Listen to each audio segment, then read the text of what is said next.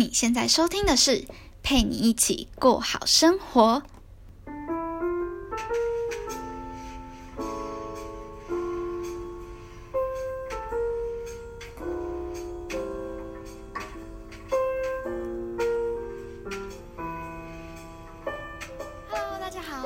今天节目的主持人佩君。如果你是第一次收听我节目的朋友，你们好。这个节目主要是分享一些个人品牌经营的看法，以及大学生可能遇到的问题等等。如果你对这样子的主题有兴趣的话，欢迎按下追踪，才不会错过任何新资讯哦。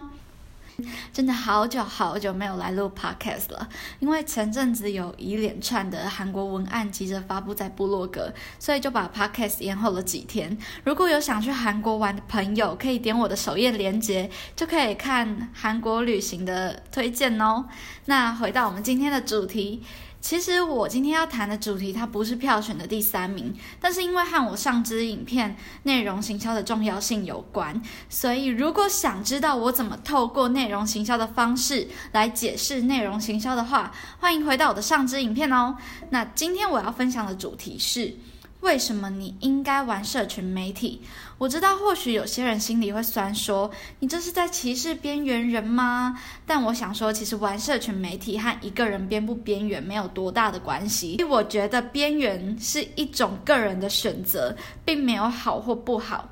而今天我要讲的重点会分为两部分：第一是社群媒体的重要，第二是怎么玩社群媒体。首先，我不能否认社群媒体其实带给人们或多或少的负面影响，不论是心灵层面或是价值观的偏差等等。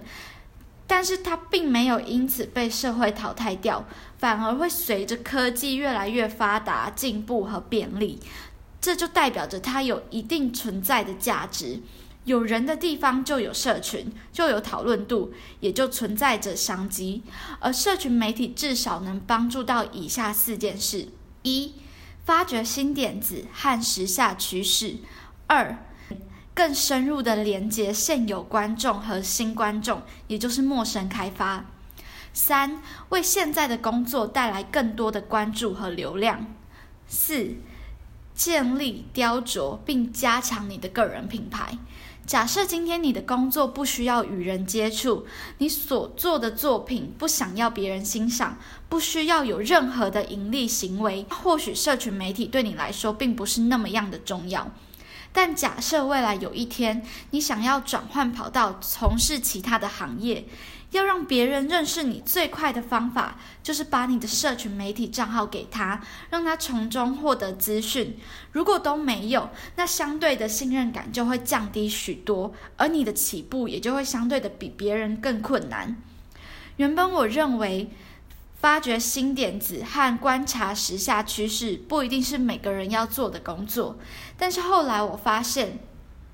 根本没有任何一个成功的企业。可以从头到尾都不依靠社群媒体的推广，如同我在第二集内容行销里提到，如果今天你选择做内容行销，那么你的社群媒体经营就必须严谨有脉络。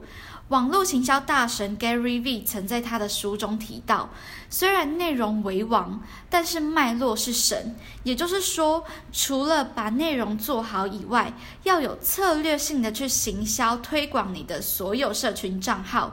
所以说，玩社群媒体倒也不是发发绯闻这一类的行为，而你应该怎么玩社群媒体这部分的技巧和方法，我我没有办法透过短短的几分钟就传达给大家。再加上我自己也还在成长当中，还称不上什么大神，所以我只能初步告诉你两点，让你的社群媒体对你产生正面的影响。第一，筛选你的好友清单；第二，让你的社群媒体发文有脉络、有目的。假设你是做关于设计、行销相关产业的，就应该多观察流行趋势的品牌账号；假设你是行销企划相关部门的，就不能忽视最近流行的话题和笑梗。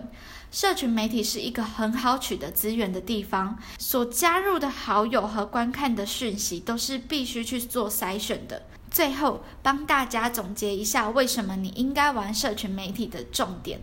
第一，因为要让别人认识你最快的方式，就是透过社群媒体展现自我，建立信任感。就连你要脱鲁、摆脱边缘人，或是换一个新的工作，想要自我推荐等等，这都是一个很好的契机。第二，透过社群媒体平台，可以发掘新点子和可以为你的作品、你的工作所带来更多的关注和流量，间接的达到效益。以上是我今天分享的内容，希望对你有帮助。如果你身边有不知道为什么要玩社群媒体，或是不知道如何玩社群媒体的朋友们，拜托帮我把这集的节目分享给他们哦。那我们下次见，拜拜。